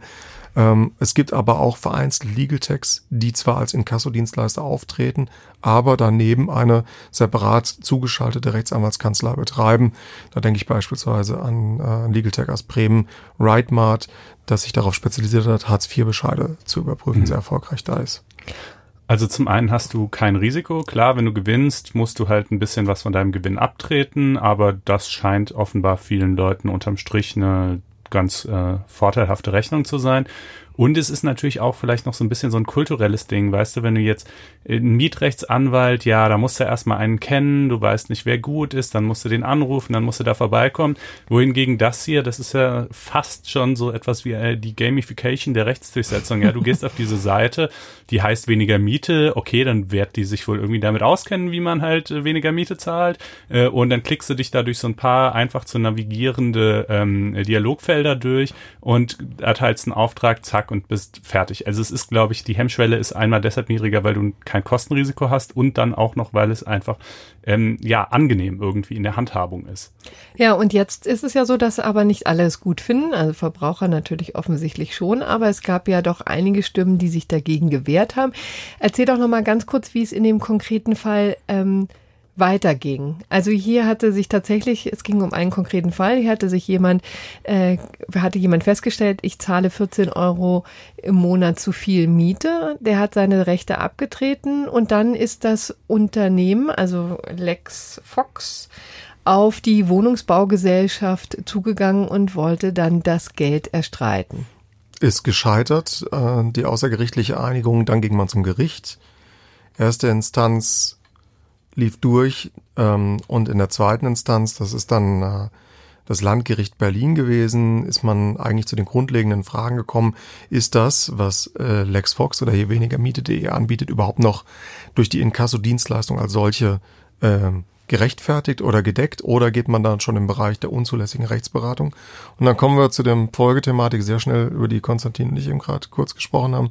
Stichwort, äh, man nimmt ein Drittel sich später von dem, was man erstreitet, da reden wir halt über ein Erfolgshonorar. Und ähm, da gucken Anwälte sehr genau drauf, weil Anwälten ist es nach der Berufsordnung in Klammern PRAO, Klammer zu, nämlich äh, verbotene Erfolgshonorare zu ähm, vereinbaren, entgegenzunehmen, die auch weiterzureichen. Also eine ganz hohe Hürde und da reagieren die schon sehr allergisch, die Berufsverbände. Und ähm, in Berlin, Konstantin hat ja über die beiden Fälle, ähm, es gibt ja mehrere Fälle in Berlin, die sehr hochgegangen sind von weniger Miete.de auch äh, schon mal dezidiert geschrieben. Unterschiedliche Entscheidungen von verschiedenen Kammern. Die einen, die sehr proaktiv sich auf Seite der Inkassodienstleister der Legal Text gestellt haben und gesagt haben, das ist für uns noch Inkasso, das ist gedeckt, das ist keine unzulässige Rechtsberatung. Wir sehen hier auch, Stichwort Aktivlegitimation, eine Klagebefugnis, weil die ja gewissermaßen eine fremde Forderung im eigenen Namen geltend machen als Inkassodienstleister. Währenddessen natürlich auch andere Kammern gesagt haben, wir sehen da große Probleme, wir sehen das nicht mehr gedeckt durch ähm, die Inkasso-Dienstleistung, die ihr angemeldet habt nach dem Rechtsdienstleistungsgesetz. Das Rechtsdienstleistungsgesetz wird uns hier in dem Fall auch noch ganz intensiv beschäftigen. Das ist ein ganz wichtiges Gesetz in dem Kontext. Und haben dann das auch scheitern lassen an der Klagebefugnis. Und das ist letztendlich der Fall, ähm, der jetzt auch beim BGH gelandet ist. Ähm, weniger Miete.de hat die Forderung geltend gemacht. 24 Euro im Monat sind es gewesen, laut äh, Berliner Mietspiegel, die der Kläger zu, oder der, der Verbraucher, der Mieter zu viel gezahlt hat. Aber eigentlich geht es darum, um die Frage, weniger um die Frage, hat er zu viel gezahlt oder nicht, sondern eher die Frage, können Anbieter wie weniger Miete.de solche Angebote tatsächlich noch weiter anbieten. Genau, also wurde, wurde die Forderung wirksam abgetreten letztendlich. Ne? Also durfte tatsächlich die ähm, tätig werden oder muss man als kleiner Mieter vor Gericht ziehen und womöglich bis zum BGH sein Recht da durchfechten. Ne? Ja. So, und nun, was hat der BGH gesagt? Ja, also beim, Bundes, beim, Bundesverfassungsgericht sagt man ja immer dieses Ja-Aber-Formel und heute kann man es eigentlich so runterbrechen. Der BGH stärkt zwar den Legal Text massiv in der Breite den Rücken, er sagt aber, in dem konkreten Fall, wenn man das jetzt unter ein Brennglas legen würde, ist es gerade gerade noch ähm, eine Inkassodienstleistung, was weniger Miete.de anbietet. Man muss dann sicherlich nochmal sehr genau schauen. Das Urteil ist aus BGH-Sicht ähm, sehr umfangreich begründet, sehr ausführlich haben sich die Richter damit beschäftigt, deutlich über 100 Seiten, wie ich schon gehört habe. Und ähm, auch die Pressemitteilung ist äh, verhältnismäßig lang für eine Ja, BGH. fast zehn Seiten lang. ist- Und allein schon die, die, auch die Normen, die damit angefügt werden, also Konstantin hat es ja eben auch schon angesprochen. Ähm, und ähm, was ich sehr spannend finde, ist, dass ähm, der Senat auch mit einer sehr erfahrenen Vorsitzenden sich damit auseinandergesetzt hat, was wollte denn eigentlich der Gesetzgeber erreichen mit diesem Rechtsdienstleistungsgesetz, als er die Novelle, die jetzt auch äh, elf Jahre zurückliegt, äh, durchgeführt hat. Gott, elf Jahre ist das schon her. Und da steht ähm, drin, dass eigentlich der damalige Reformgesetzgeber ganz bewusst gesagt hat, ein Ziel dieser Novelle ist, äh, ich zitiere aus der Pressemitteilung, einen grundlegend an den Gesichtspunkten der Deregulierung und Liberalisierung ausgerichteten Neugestaltung des Rechts der außergerichtlichen Rechtsdienstleistungen.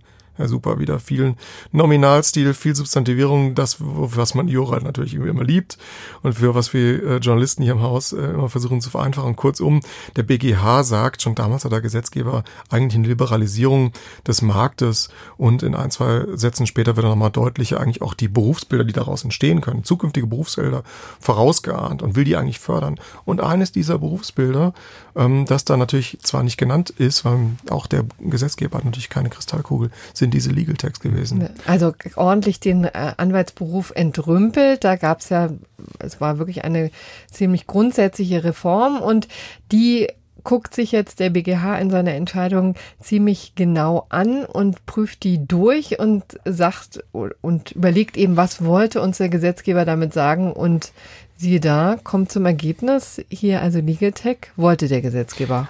Lässt sich hören. Also ne? man muss sagen, es ist ein sehr fortschrittliches, sehr mutiges Urteil. So sind ja die ersten Reaktionen von, von Anwälten, die viel mit Legal Tech zu tun haben und da auch beraten. Ja.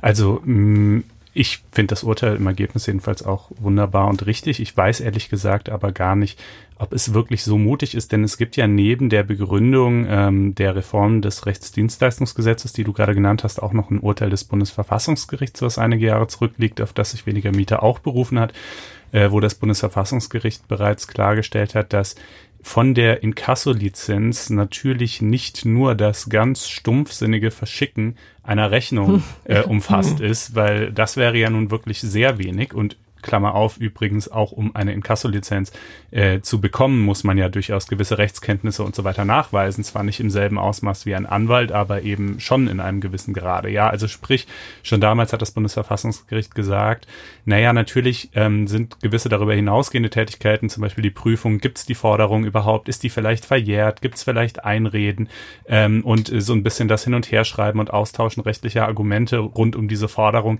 in einem gewissen Grad auch von der Inkasso-Lizenz gedeckt. Und da sagte weniger Miete eben, ja, und genau das machen wir doch hier letztlich. Ne? Die Forderung, äh, die besteht eben, wenn da zu viel Miete gefordert wird. Und klar, wir prüfen natürlich schon, indem wir hier mit dem Mietspiegel abgleichen und schauen, wie ist denn die Vergleichsmiete und das auch erstmal rügen und so.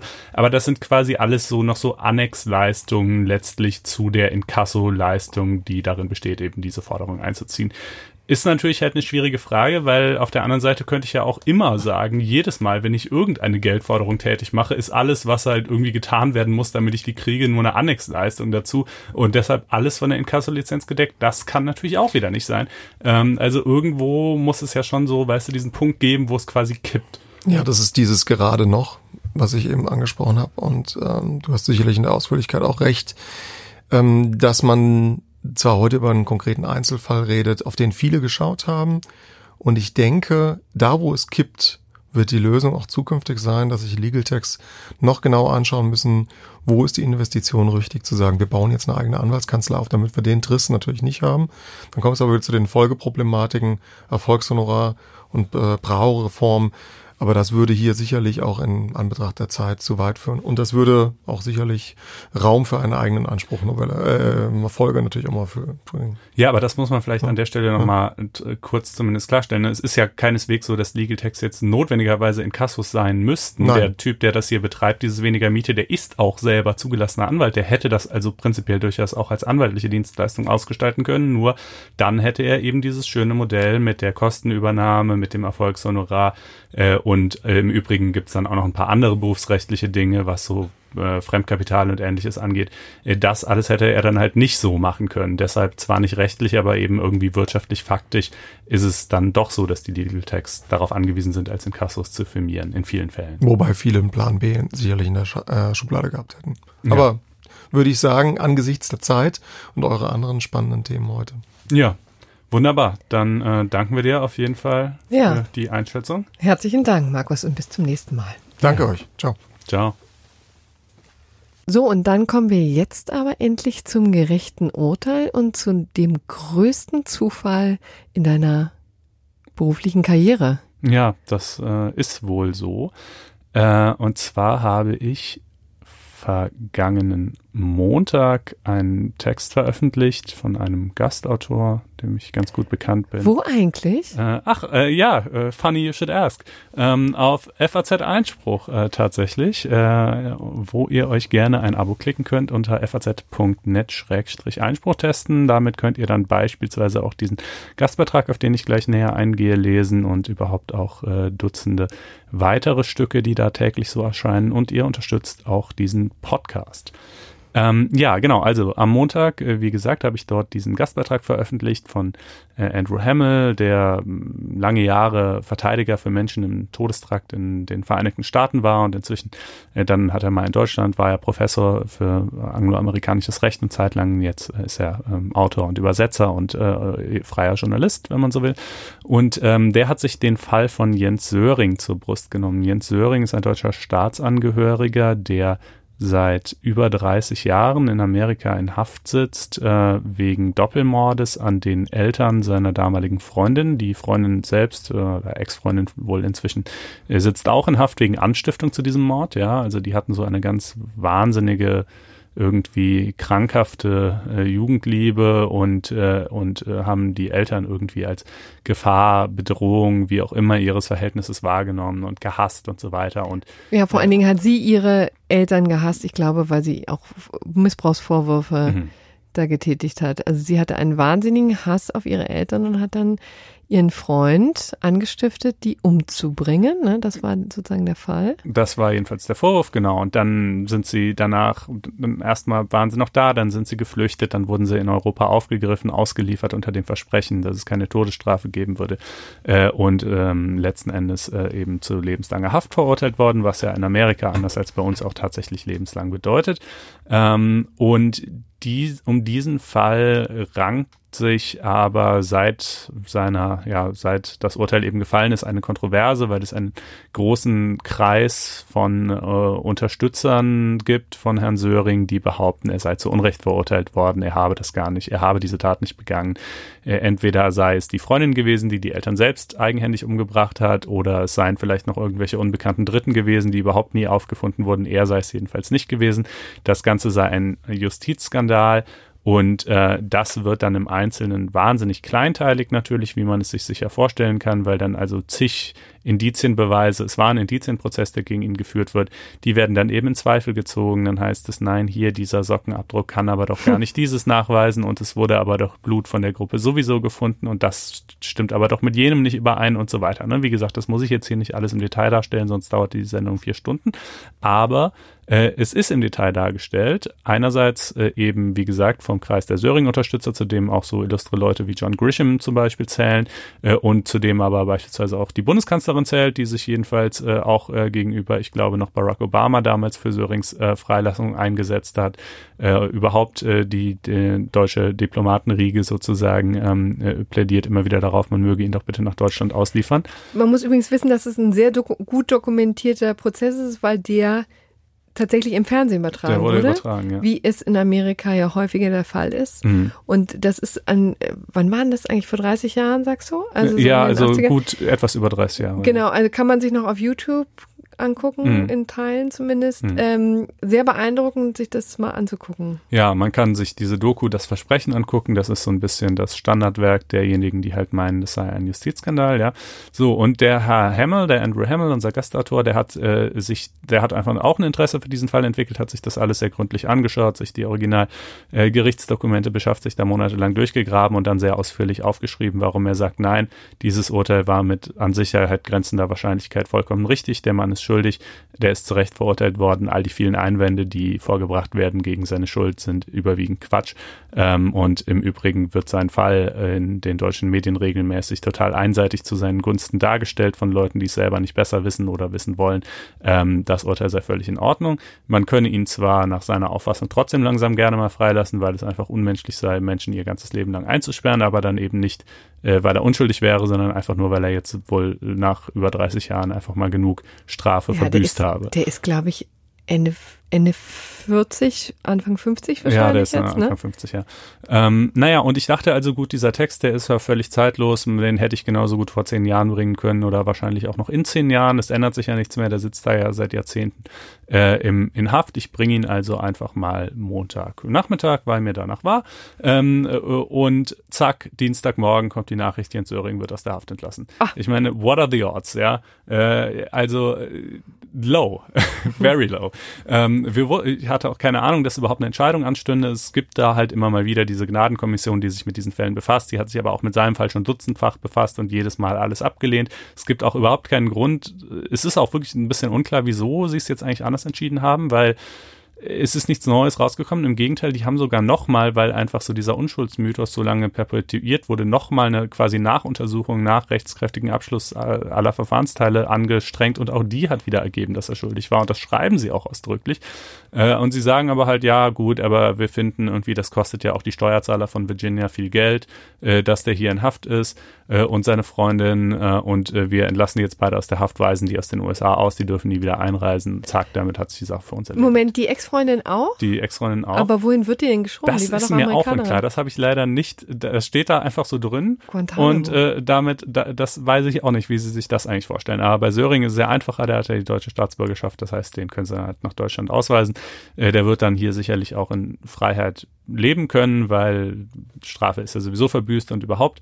Ähm, und äh, wie gesagt, das ich also das gerechte Urteil ist es einfach deshalb, weil ich halt sagen würde, mein Gott, der war, wie gesagt, der war über 30 Jahre in Haft. Der stellt nach jedenfalls Einschätzung dieser Kommission auch für niemand mehr eine Gefahr dar. Irgendwann sollten Menschen eine zweite Chance bekommen.